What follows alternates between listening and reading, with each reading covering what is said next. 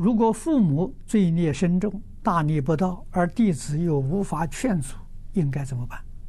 是否还要为他们在佛前立长生牌位？如果真的长生，那不是啊会造更多的罪业吗？长生牌位一定要立，不立不孝啊！那你要去学顺王啊！你把大顺的故事多多的去念几遍。你看他是怎样把父母感动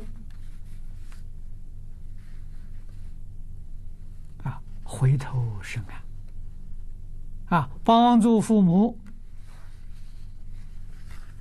改过自新啊！这个里头高度的智慧，要有很大的耐心，有智慧你就有善巧方便。